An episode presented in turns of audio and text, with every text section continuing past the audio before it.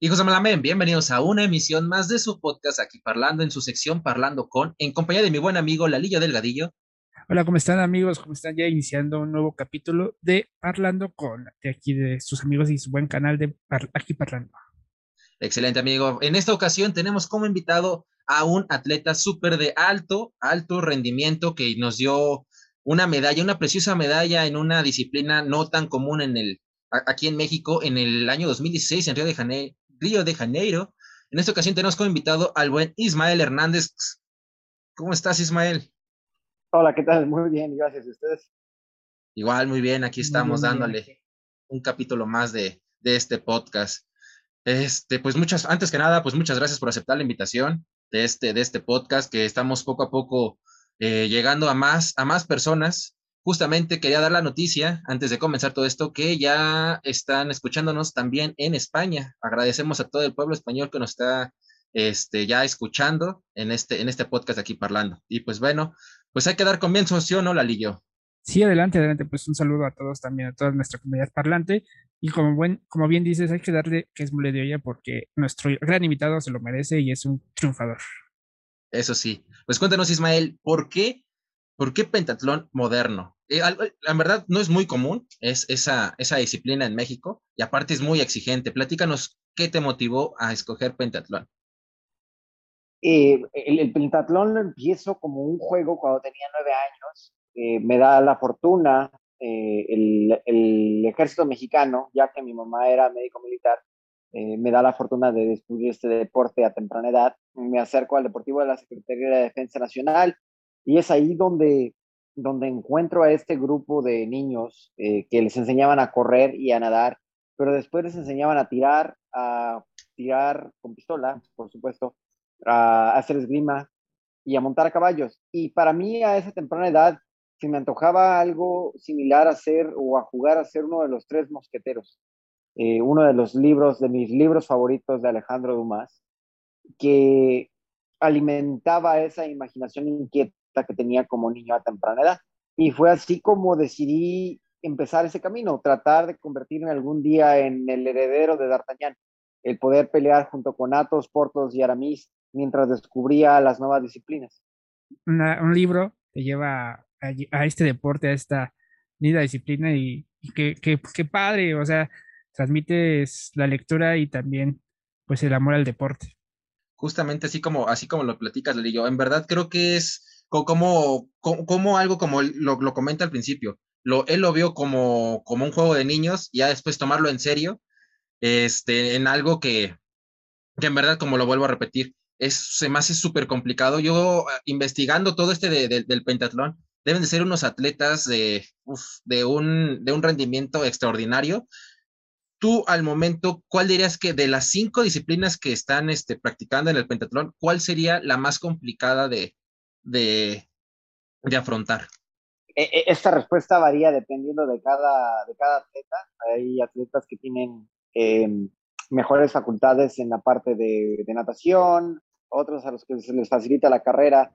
En mi caso se me dificultaba mucho la parte de esgrima y en lo personal eh, fue un deporte con el cual batallé bastante. Tuve que hacer cosas diferentes a las que los demás atletas para lograr sobrellevar esa deficiencia que tenía en la disciplina de esgrima.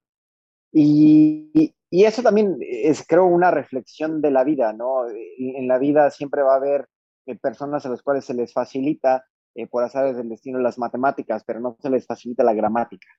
Eh, quienes se les da hablar lenguajes y hablan siete idiomas desde los 15 años y a quienes aprender inglés se les complica. Entonces, esta reflexión, eh, pues también es, es, exactamente la misma en este deporte, aun cuando son cinco disciplinas, varía de deportista a deportista. En lo personal, la parte de esgrima fue la que la tuve que afrontar de una manera diferente, tratar de convertirla eh, de una debilidad a algo que me facilitara el acceder a las medallas en, en Juegos Olímpicos. Y fue así como lo, lo afronté, como un área de oportunidad que tenía que buscar cuáles eran los puntos intermedios que podía modificarlos y tal vez mejorarlos con las, con, la, con las fortalezas que yo tenía. Cuando ese niño de nueve años, de tu corta edad, se da cuenta que los deportes que estaba realizando en el ejército los puede llevar a competencias? Empiezo a competir desde los 12 años, eh, pero igual que al principio, siempre se trató de un juego, era de convivir con, con mis amigos, la sana competencia. Vamos, cuando, cuando, un, cuando uno crece, cuando uno va creciendo y juega futbolito con sus amigos, pues se enoja de perder el partido. Es parte de esa competitividad innata que los niños tenemos. Eh, si estás jugando a las escondidas, te enojas porque eh, tu compañero te encontró o corrió más rápido, ¿no? Eh, te enojas por todo eso. Entonces, lo, interesante es dentro de esos juegos del niño, dentro de esa sana competitividad, pues empieza también a desarrollarse poco a poco el espíritu competitivo del ser humano y del adulto. Eh, empiezo a competir a los 12 años, eh, siempre visualizándolo como un juego, como una oportunidad de ver a deportistas de, de otros estados. Era el momento en el cual empezaba a convivir con gente de Querétaro, con gente de Baja California, con gente de Sinaloa, de Sonora, eh, de Durango, de Yucatán, ¿no? Y podía ver a, competidores de toda la República reunidos en esos eventos deportivos a, temprana edad. Es hasta los 18 años cuando empiezo a, visualizarlo más como un estilo de vida y como algo a lo cual le podía dedicar eh, mm, la primera parte de, de, mi vida, eh, de mi vida a futuro. Y esta realización pasa cuando veo entrar en la ceremonia de inauguración de los Juegos Olímpicos de Beijing en el 2008 a Oscar Soto. Eh, Oscar Soto, gran amigo mío, pentatleta, eh, él estaba entrenando conmigo en el, yo entrenaba, yo entrenaba con él en el 2008 eh, y fue cuando clasificó a Juegos Olímpicos y en el momento en el cual lo vi marchar en esa ceremonia de inauguración fue para mí un momento en el cual se me abrieron los ojos, porque él había estudiado la carrera ahí en la misma, en la misma universidad, en el TEC Monterrey, en donde yo la había estudiado. Eh, él es pentatleta, estábamos entrenando juntos. Entonces, si él podía estar ahí, es porque también yo tenía el potencial en algún momento de poder estar ahí junto con él en, los Juegos Olímpicos. Y fue así como, como empecé esa segunda fase de mi vida en la cual eh, pasó de ser un juego a ser más un, un sueño, un objetivo, una meta clara que era la parte de Juegos Olímpicos. Ya que lo pones así de una persona que ya había tenido un, bueno, a ver, estar entrenando con una persona que ya haya tenido una, una experiencia olímpica con, de esa índole, digo que es como tú dices, es, si él puede, yo puedo, o sea, porque todas las personas en algún momento lo hemos dicho, somos capaces, simplemente es perseverancia, disciplina y seguir adelante, seguir adelante, machetearle, porque si hacer una disciplina es complicado y luego ahora en tu disciplina, que son cinco disciplinas este, ahí, ahí dentro, entonces es lo cinco veces más complicado. Y como tú lo llegabas a, exponer ahorita, que la esgrima era lo más difícil para ti. Entonces, yo digo que tener esa, esa experiencia con, un amigo cercano, como lo fue este, con, el que con la persona que estabas entrenando, entonces yo digo que eh, pues sí te gratifica, sí te hace sentir como que, pues yo puedo, lo voy a realizar. Entonces, a, lo que yo voy ahorita en esos momentos es, cuando llegas a Toronto 2015, ¿cuál era tu expectativa desde un principio? La, eh, expectativa eh, del ciclo olímpico del 2000, del 2014, del 2012 al 2016 siempre fue la misma, fue voy a hacer la mejor competencia de mi vida, una competencia a la vez. Eh, empecé con ese mantra en el 2014, enfrentando Juegos Centroamericanos. La seguí en el 2015 en Toronto, que ese era mi objetivo, y la gente, los medios me acercaban y me preguntaban, después de esas dos medallas de oro en Juegos Panamericanos, me preguntaban, oye, ¿prometes una medalla para México en Juegos Panamericanos? Y yo nunca me colgué la medalla antes de tiempo, nunca les dije, sí, voy a, voy a ser medallista, siempre era el objetivo, voy a hacer la mejor competencia de mi vida en el momento en el que la tengo que hacer, que es Juegos Panamericanos, y, y me tiene, y, si es la mejor competencia de mi vida, me tiene que dar para eh, un resultado, un resultado positivo. Eh, pero nunca me colgué la medalla antes de tiempo, nunca fue eh, prometer eh, las cosas sin, sin, antes pensarlas y mucho menos sin, sin, actuar para poder llevarlas a cabo. Sí, o sea, como, como dice una canción, un día a la vez, pues te vas preparando con esas disciplinas y, y qué bueno que tienes esa mentalidad de los momentos van a llegar, las medallas van a llegar, las disciplinas o los, las instancias de cada disciplina te va a estar llegando en su momento indicado, ¿no? Y qué bueno que supiste afrontarlo en, tu, en tus disciplinas, en cada torneo, en cada evento que tenías que participabas, tanto a consumarlo a, Río 2016. Y así como lo platicas, yo ya cuando llega, eh, como dice, yo nunca me quise poner la medalla, colgármela antes de, sabiendo que sí tenía un buen pronóstico por parte de los medios de comunicación, sí tenían un buen, este, pues sí venía, sí tenían una buena visión sobre tu rendimiento por lo que ya ibas realizando. Entonces es típico de que, manejamos aquí en México, que es de si haces un buen torneo o haces bueno, o unas buenas participaciones, en automático tienes que dar ese 110% que diste aquí, tienes que darlo acá. Entonces ya, te agregan una presión extra a los medios de comunicación a ya predisponerse al decir, llevas, ya te, ya te estamos colgando la medalla. ¿Cómo supiste mentalizarte para que en Río 2016 llegaras con la cabeza totalmente fría y enfocarte a lo que habías hecho? Bueno, que estabas realizando bien años anteriores. Eh, es, es, una buena pregunta. Eh, yo creo que la forma en la cual eh, se afronta eso es em, llegar con, con un plan, con un, con un plan de, con una estrategia em, de cómo quieres que, que, pasen las cosas, al menos visualizarlas, tal vez no pasen así, pero em, así visualizarlas. Para mí, desde dos semanas antes de la competencia de Juegos, de Juegos Olímpicos, eh, no leía ni veía nada de medios, ni vi las competencias de mis, amigos eh, y compañeros que estaban ahí en la delegación mexicana, porque trataba de desprenderme de cualquier tipo de presión que tuviera este, los medios de comunicación.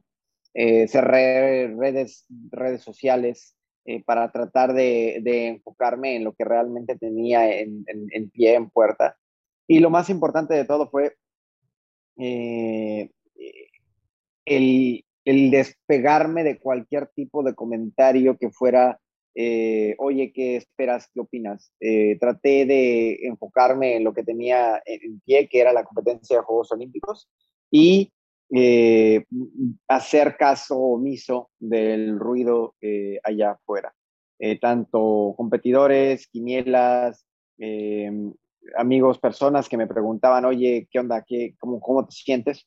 Eh, mi respuesta siempre fue la misma, siempre fue, me siento preparado y estoy listo para hacer la mejor competencia en mi vida. Y, y esa, e, esa respuesta nunca cambió, nunca cambió, eh, porque no quería ni prometer, ni colgarme una medalla antes de tiempo, ni ponerme presión que era innecesaria. Eh, y, lo gracioso es que con estas respuestas lo que probablemente hice fue em, alejar un poco a los medios de comunicación, que fue una de las razones por las cuales no había medios de comunicación en el lugar de la competencia, que era otro lugar de competencia al que en el momento estaban disputando los clavados, eh, que se estaba disputando el taekwondo, ¿no? Con María, eh, ese sábado de gloria que entregó tres medallas al deporte mexicano. Eh, en mi caso, la sede estaba a una hora del Parque Olímpico, por lo cual no había ningún otro medio de comunicación. Entonces, pues puedo decir que la, que la estrategia funcionó, tanto así que, que este, pues me, dejaron hacer la competencia en mi vida sin ninguna presión. Lo, lo, lo importante, creo que creo que el mantenerse fuera de todo, o sea, de todo círculo, ya sea de comunicación, de, distractor, ¿no? Se podría decir como distractor.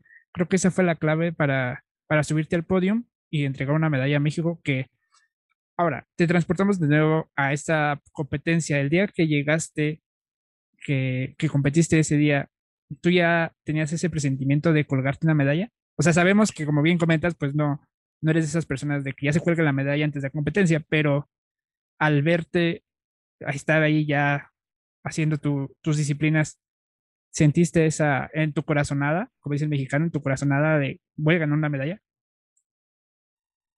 Desde, desde el principio, desde antes de la competencia, eh, yo ya iba mentalizado con una medalla, por una medalla. No, tal vez no lo externaba, pero si no entrenas por una medalla, por algo histórico, si entrenas nada más por ir a competir, al menos yo no conozco un solo mexicano que, que entrene y que vaya a Juegos Olímpicos pensando, ah, pues ya llegué, y ya aquí estuvo bien. Yo creo que eh, no estamos hechos de eso los deportistas eh, olímpicos mexicanos. eh, siempre buscamos más, siempre buscamos la excelencia, siempre buscamos traer resultados históricos y esa medalla. Entonces, eh, lógicamente, pues yo, yo iba también con esa misma mentalidad, iba enfocado a la medalla, pero sin externarlo, sin, sin colgármela. Eh, el primer paso que se dio para conseguir esa medalla fue la parte de eh, la esgrima, en el cual hice un resultado casi histórico, en el cual tuve 14 victorias, 17 derrotas y me posicionaba a mitad de la tabla, que era lo que necesitaba para salir adelante en esta competencia y lograr la, la, medalla. Entonces, pues les puedo decir que, que, sí, o sea, la corazonada estaba ahí después de, eh, antes de empezar la competencia y sobre todo después del esgrima fue cuando empezó a hacerse todavía mucho más fuerte. Pues es que como, como tal, hubo una, en un blog que, llegamos a, investigar mucho, que hay una frase muy marcada que, que vi y la verdad me, me gustaría preguntarte, Muchos, así tal cual decía la, el blog, muchos lo consideraron una medalla sorpresiva. Otros más lo consideran una de las mejores medallas una de las mejores participaciones de un pentatleta. Pudiera ser el mejor pentatleta mexicano de la historia. Y así tal cual venías en ese blog. ¿Tú qué piensas al respecto de esa frase que, que te estoy exponiendo? Creo que el deporte mexicano no lo crea solo una persona, el pentatlón mucho menos. Es una suma de esfuerzos, es una suma de equipo, es una suma de entrenadores que están aportando su granito de arena y de la misma forma pentatletas que han eh, pavimentado el camino para que esto se logre. Eh, tenemos grandes pentatletas históricos, eh, la, parte de Ibar Cisniega, Horacio de la Vega, Oscar Soto, grandes pentatletas que sin su ejemplo, sin su ayuda, sin su consejo, sin su eh, eh, ayuda, apoyo, colaboración y amistad, podría haberse logrado ese objetivo. Eh, entonces, no, no, me considero el, mejor pentatleta de la historia. Creo que en el 2016 era el mejor pentatleta mexicano del momento. incluso al día de hoy hay, hay pentatletas mexicanos que, que, han seguido su camino, que han seguido su participación, que han ido mejorando y que esas personas, esos atletas, me hacen sentir orgulloso de el deporte mexicano y del deporte eh, tan bonito que es el pentatlón, porque llevan, eh, llevan esa llama encendida en su corazón, tratando de buscar también ellos resultados históricos y, tratando de, de, aportar su granito de arena a la historia del pentatlón mexicano. Excelente. Así como lo, como, como destazaste la, la, la, la, pregunta, creo que es muy importante cómo, cómo te expresas, que no nada más es de una sola persona, sino es de un grupo de trabajo de deportistas atrás, de, detrás de ti. Entonces, sí habla muy bien de ti de decir, ¿no? O sea, no me considero el mejor. En, en, en mi momento, en ese año, lo, me iba muy bien, estaba muy bien, pero hay gente que de atrás que lo hizo en su momento fue el mejor y hay gente adelante que va a, a ser mejor o igual que yo eso está excelente, cómo, no, cómo nos lo estás platicando. Es a lo que estaríamos ahorita, este, bueno, lo que a mí me gustaría preguntarte es, ¿cuál sería tu pronóstico para estos siguientes Juegos Olímpicos? ¿Cómo le irá a la delegación mexicana? Eh, eh, regresando al, comentario que te decía, yo creo que ningún deportista olímpico mexicano va a, a Juegos pensando, híjole, espero este, eh, pues hacer una buena competencia y, pues si me traigo el último lugar, no importa, ya estoy en juegos. No, no, no, los, los deportistas mexicanos vamos a, a, tratar de hacer historias, a tratar de inspirar futuras generaciones, a tratar de eh, romper barreras, de romper mitos sobre que el mexicano no puede. Eh, a eso nos enfrentamos todos los mexicanos que vamos a, a Juegos Olímpicos, te lo puedo decir a ciencia cierta. El pronóstico para Juegos Olímpicos lo veo esperanzador eh, por, varias, por varias disciplinas, eh, por varios atletas, eh, grandes amigos míos a los cuales les he seguido la, la huella, atletas con los cuales no tuve la fortuna de convivir, pero que sí les he seguido también la pauta. Está la parte de deportes históricos, ¿no? Como en los clavados. Están deportistas, grandes deportistas y amigos míos, como lo es el gemelo Esparza, en el maratón, en los 42 kilómetros, Diego del Real en el lanzamiento de martillo, está, eh, está el pentatlón moderno, está Mayano Oliver, ¿no? acaba de traerse un cuarto lugar histórico en una final de Copa del Mundo. Eh, para darte un poquito de contexto, es la misma competencia en la cual yo en el 2016 quedé en quinto lugar eh, antes de Juegos Olímpicos. Exactamente la misma competencia. Ella hace una competencia histórica, la competencia de su vida, eh, le alcanza para ese cuarto lugar en la final de copas. Y pues bueno, es, es, una deportista con la cual llegué a entrenar, con la cual llegué a, a, estar eh, en, el equipo, ¿no? que la he visto crecer, que la he visto desarrollarse como atleta, madurar como persona y que me hace sentir sumamente orgulloso. Entonces, por personas así que las que conviví, por generaciones con las cuales no conviví, pero he seguido sus resultados históricos, creo que el resultado de la, de la delegación mexicana en Tokio 2021 va a ser una, una hazaña, un resultado histórico, un resultado que nos va a llenar de, de, satisfacción, de mucho orgullo, pero también de grandes historias que contar para adelante, para seguir desarrollando talento, para seguir inspirando futuras generaciones, que creo es, es parte de las partes más bonitas del deporte.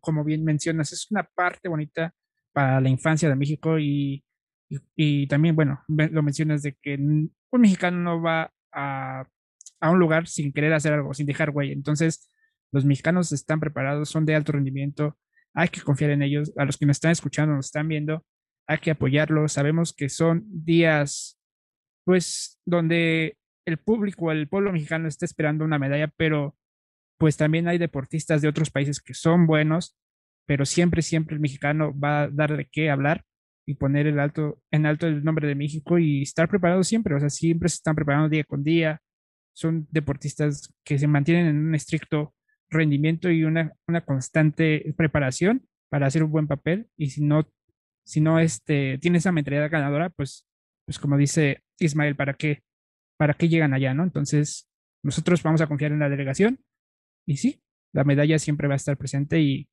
y qué bueno que, o más bien agradecer si son de oro. Sí, esperemos que, toda, que cada mexicano que esté compitiendo en cualquier disciplina, que sea podio y qué mejor que sea oro y que sea una participación histórica, porque los hicieron esperar tanto, nos hicieron esperar un año después de todo de este parón que hubo por, por la pandemia. Entonces sí estamos súper ansiosos porque los Juegos Olímpicos es algo especial. Es fiesta, amigo. sí, es, la fiesta del deporte y en verdad es algo que esta pandemia nos, nos paró un año, nos, aguadó la fiesta y qué mejor que, ok, lo, como en capítulos anteriores, la que nos llegaron a, platicar que, ok, me, me, me, paraste un año, pero ¿sabes qué? Eh, ya no voy mentalizado solo a competir, ahora voy mentalizado a podio, así como nos lo dejaron en claro. O sea, tuvieron tiempo para seguir preparando, o sea, los pararon, pero ellos siguieron preparándose y tuvieron más tiempo de, organizarse y de ver, en, más bien perfeccionar lo que estaba perfecto y ahí darle un 110% más. ¿Qué le dirías a, a, esos, a esos niños que nos estén escuchando o jóvenes atletas que el día de mañana buscan su disciplina, que son buenos en varias cosas, pero tienen una licuadora en la cabeza que no saben qué escoger porque pues algo típico de México, solo, no, pues puro fútbol o a fútbol americano o natación, pero ¿qué le dirías a ese niño que sí es bueno, o sea, sí es apto para cualquier este, disciplina, pero ¿cómo sería tu motivación para decirle, ven, hay más disciplinas, conoce pentatlón y pártete la madre por México? Em, gran parte de, eh, de la niñez es una fase de descubrimiento de, de, muchas cosas, de muchas sensaciones, de muchas emociones. Entonces yo creo que los invitaría a que sigan descubriendo, sigan descubriendo disciplinas, sigan descubriendo deportes, sigan descubriendo qué les gusta y qué no les gusta. Es, es importante también saber qué no nos gusta. En mi caso no me gustaba el fútbol. No sabía que me iba a gustar, pero al menos sabía que no me gustaba el fútbol. Después intenté el básquetbol, no me gustó el básquetbol. Y por proceso de eliminación llegué a un deporte que me encantó y al cual le dediqué mi vida. Entonces no tengan miedo a esa fase de descubrimiento. Son segundos que nos toman a veces abrir la mente y decir, bueno, ¿y qué tal si no es fútbol? ¿Qué otro deporte será? Y tal vez si no lo hacemos en momentos ya hemos perdido, en segundos ya hemos perdido la oportunidad de descubrir algo que nos puede cambiar la vida. Entonces, eh, los invito a eso, los invito a descubrir, los invito a con la misma inocencia eh, que tiene un niño, sigan descubriendo, sigan tratando de eh, sorprenderse de qué es donde, lo que pueden hacer, qué es hasta dónde pueden llegar y, ¿por qué no? sorprenderse de, mira, este deporte no lo conocía y ahora se volvió parte de mi vida. Excelente. En verdad, creo que e-, esas palabras que, no, que, nos, que nos dices es, son muy válidas. No se cierren. Hay, como tú lo dices, no, no me gusta el fútbol, intenté básquetbol y de repente encontraste una disciplina donde te, enamoraste, la, la, has practicado durante mucho tiempo, desde los nueve años. Y sí, que se abran a más caminos y busquemos esos, esos nuevos talentos para las futuras Olimpiadas, futuras mundiales. Y en verdad creo que Ismael, te, te agradecemos el equipo de, aquí parlando, el tiempo que nos dedicaste a, este, a, esta pequeña entrevista, estos minutos, y, dar a conocer esto, e, esta belleza y todos tus logros que, has tenido en los, últimos, en los últimos años en esta bonita disciplina, porque sí es muy bonita y se ve que es súper agotadora para, eh, para practicarla y súper mucha, mucha, mucha dedicación. Y pues Dalillo, platica a la gente dónde va a estar este podcast. Sí, amigo, les platicamos a, ustedes que nos están escuchando, nos están viendo y también pues a nuestro invitado Ismael, que nos pueden encontrar en YouTube, en Google Podcast, en Apple Podcast, en Spotify y también en Deezer. Nos pueden encontrar, nada más pongan aquí parlando y les aparecen todos nuestros capítulos. Excelente. También no olviden que está la versión visual en YouTube y también los clips de esta bonita entrevista van a estar en Facebook e en Instagram. Asimismo, también, este, justamente en la parte de abajo están apareciendo las redes sociales, tanto de Lalillo de Ladillo, Ismael Hernández y de su servidor Rafaelo. Eh, pues no me queda más que agradecer este tiempo, como te vuelvo a decir, Ismael, fue muy gratificante la charla que, tuvimos en estos minutos. Esperemos que, en, algún momento más, más, más este, deportistas estén aquí en, en Parlando con, en el podcast de aquí Parlando y, convivan y nos platiquen cómo, cómo es el origen de todo esto y que esa gente que nos está escuchando, que nos está viendo en cualquier parte del mundo donde está este podcast, este, se animen y que no nada más se encierren a los, a los, a los deportes tradicionales. Hay más. Los deportes de televisión, amigo. ¿Por qué? Pues sí, hay más y más y que nada más eh, no, no, no, este, cada cuatro años está esta disciplina, le fue muy bien a tu país, ah, y lo agarran de moda durante unos meses. No, no, agárralo como una disciplina y que lo, y que se haga esto más grande, porque no países, eh, países de todo el mundo, no, como hay un ejemplo, Estados Unidos, que siempre tiene disciplina donde se presenta, disciplina donde es potencia. Entonces, así debería de ser México, porque hay talento, simplemente es disciplina, y es también constancia y difusión de medios, como también nos lo han dejado ver muchos deportistas que han estado aquí con nosotros, que es difusión de medios, es lo que también le hace falta bastante al, deporte mexicano. Y hablando de difusión de medios, pues no nada más es ver la parte mala del deportista, sino que también apoyar sus fracasos, apoyar pues los momentos increíbles que tienen, porque, o sea, son, es una carrera, no nada más se preparan de la noche a la mañana. O sea, no son superhéroes, bueno, sí son superhéroes de carne y hueso, pero llevan un tiempo preparándose para eso. Sí, eso sí. Pues bueno, Ismael, en verdad muchas gracias por haber estado con nosotros en esta en este nuevo capítulo de Parlando con en su en el canal de aquí Parlando. Esperemos que pronto vuelvas. Muchas gracias por la invitación. Cuídense mucho, saludos. Sale, esto no es un adiós, sino es un hasta luego, querido público, comunidad parlante. Gracias por habernos escuchado o vernos y pues nos despedimos. Bye. Cuídense mucho, bye.